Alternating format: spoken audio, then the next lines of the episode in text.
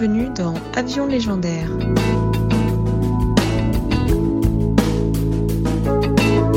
Un podcast qui parle d'avions, de cinéma et de littérature.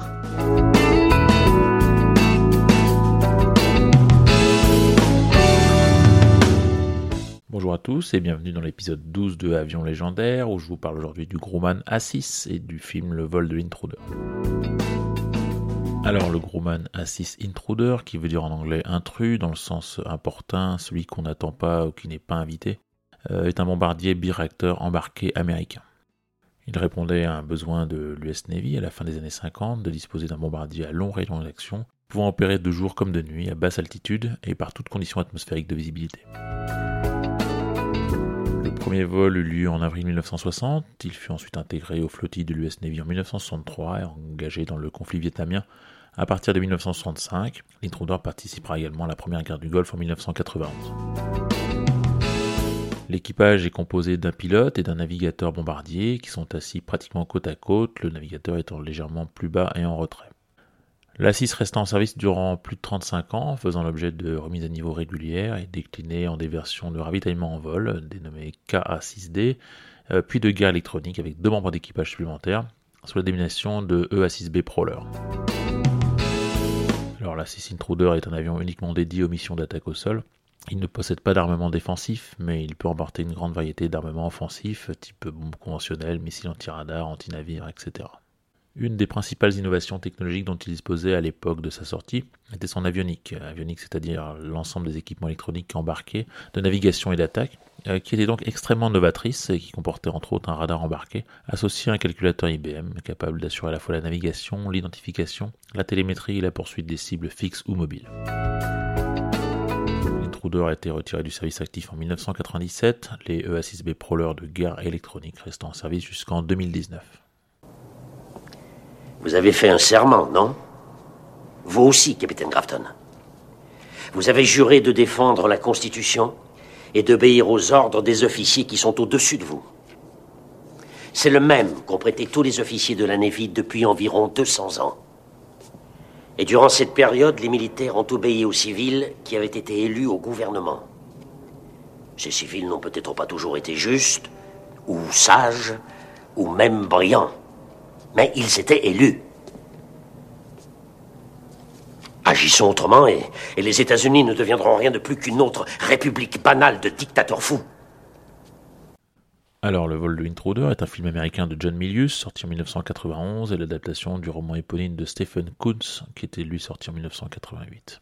Il reprend donc l'histoire d'un pilote de, A6 en pleine guerre du Vietnam en 1972, confronté à la mort de son navigateur, et au sentiment d'inutilité de ses missions de bombardement à haut risque, dans une guerre où les règles d'engagement côté américain étaient relativement complexes et pas toujours évidentes à comprendre au niveau du combattant de terrain. Pour mémoire, les règles d'engagement lors du conflit vietnamien côté américain étaient que les avions militaires ne devaient sous aucun prétexte survoler Hanoï, la capitale du Nord-Vietnam, donc l'entité ennemie, ni les centres urbains importants, ni les aérodromes militaires sur lesquels les bombes risquaient de toucher des conseillers chinois ou soviétiques, ni sur toute installation militaire située au nord du 19e parallèle. Le pire dans tout cela, c'était que par ailleurs les objectifs et les modalités des attaques et leurs détails étaient définis à Washington, ce qui excluait toute mission dite d'opportunité. Cette conduite à distance de la bataille empêcha le commandement local de faire montre de la moindre initiative sur le terrain, et finalement contribuait à la défaite américaine au Vietnam. Le film dont je vous parle n'a pas été un gros succès, il est vrai que s'il a quelques qualités, il accumule pas mal de défauts. Son principal défaut, selon moi, c'est qu'il n'arrive pas vraiment à trouver son angle narratif. Certaines séquences expliquent et montrent l'inutilité des morts américains pendant la guerre du Vietnam. Euh, le film, bien sûr, ne fait pas cas des morts vietnamiens, c'est uniquement vu du côté euh, américain. Alors que d'autres scènes sont plutôt du genre militariste premier degré, avec une musique bien entraînante sur des scènes de bombardement, par exemple. Donc, critique ou pas de la guerre du Vietnam, on ne sait pas trop au final. Le film ressemble plutôt à une critique dont la guerre est menée du côté du commandement américain, mais c'est à peu près tout. La séquence de procès militaire dont je vous ai mis un extrait tente une explication de texte de l'action militaire sur le terrain vietnamien sans beaucoup faire avancer le débat sur le fond. Le scénario n'est pas non plus renversant et tient pas vraiment le spectateur en haleine, sauf peut-être pour la séquence de sauvetage à la fin du film. Enfin, côté interprétation, on peut aussi noter le manque de charisme de l'acteur principal, euh, Brad Johnson, qui dans le rôle du protagoniste principal Jack Grafton, Brad Johnson n'aura d'ailleurs pas une carrière très marquante par la suite. Dans les rôles secondaires, Willem Dafoe et Danny Glover. Le premier plutôt un jeu nuancé, le deuxième en fait des tonnes comme d'habitude. Il y a aussi un petit rôle interprété par Rosanna Arquette, avec des apparitions plutôt limitées, évidemment on est dans un film de guerre qui se passe la plupart du temps sur un porte-avions, donc peu de place pour un rôle féminin vraiment intéressant. Bon, du côté des qualités, il y a quand même de très nombreuses séquences aériennes du A6, tournées avec la collaboration de l'US Navy, euh, qui sont la plupart du temps très bien filmées et vraiment spectaculaires.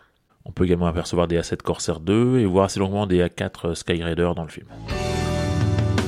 Le roman Le vol de l'intruder du romancier américain Stephen Kuntz, lui-même ancien pilote de A6 pendant le conflit vietnamien.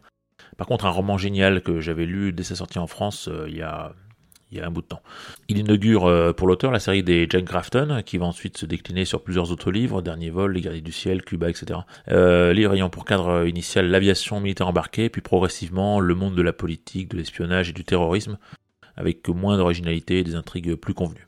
Mais Le vol de l'intruder, c'est donc à la fois un livre sur l'aviation embarquée en temps de guerre, avec un héros attachant, très humain, pas mal de failles, euh, pris sur des questionnements entre son devoir de militaire, sa passion pour le pilotage qui est très bien décrite, et son horreur de la guerre au final.